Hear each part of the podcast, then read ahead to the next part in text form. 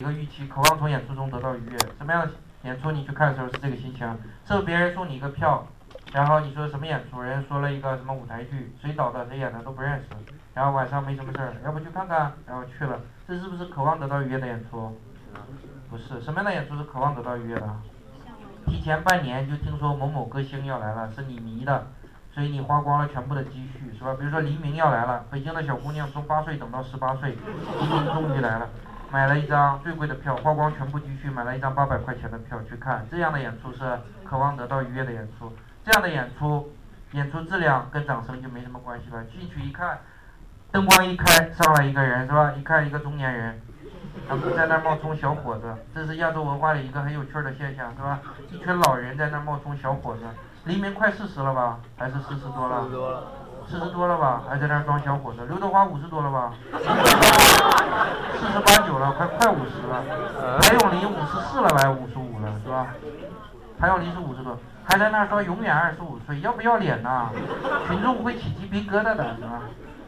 刘德华这人我不讨厌他，挺朴实的一个人。我看过多次访谈，一点不装腔作势，长得也很好。到了四五十岁了，过渡到一个成熟的中年男人形象，仍然很有魅力。为什么不过渡呢？在那仍然装小伙子，在那演什么年轻人，满脸的褶子，看到替他暗暗。心酸是吧？差不多行了，还装小伙子？你看梁朝伟跟他年纪差不多，现在演一些成熟的中年人形象，看着很顺眼是吧？刘德华都五十了，快了是吧？四十七八五十了，还在那装小伙子，很替他难为情是吧？亚洲的文化里有些东西很奇怪，就这种偶像是吧？五十多了装什么小伙子呢？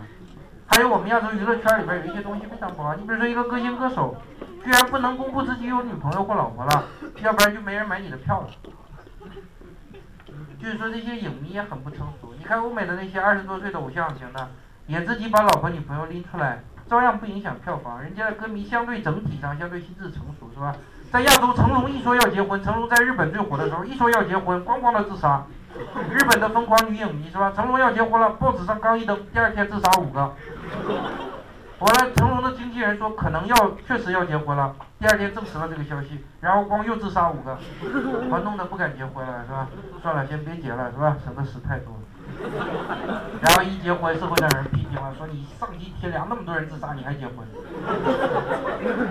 好，结婚成了社会的事儿了，这很很不正常，是吧？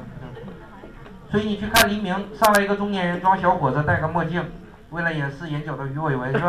然后拿起麦克，假惺惺的装酷，先围一下是吧？下面掌声雷动，然后唱歌，唱一个跑调一个，唱一个跑调一个。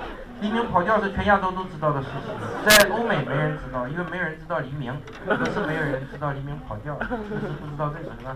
认识黎明的都知道黎明跑调是吧？就这样，所以唱一个跑调一个，唱一个跑调一个，下边掌声雷动，最后掌声把歌声都压下去了，为什么？渴望得到愉悦心情的观众去了，尤其作为群体的时候，这个心理是不正常的，是吧？没有是非判断，也不需要是非判断，去了就是为了爽一把。鼓完掌再说，只要上来的是黎明就可以了，是吧？拼命的鼓掌。所以，极度渴望得到愉悦的观众，迅速的鼓掌喝彩，乐意愿意鼓掌喝彩，但不说明这。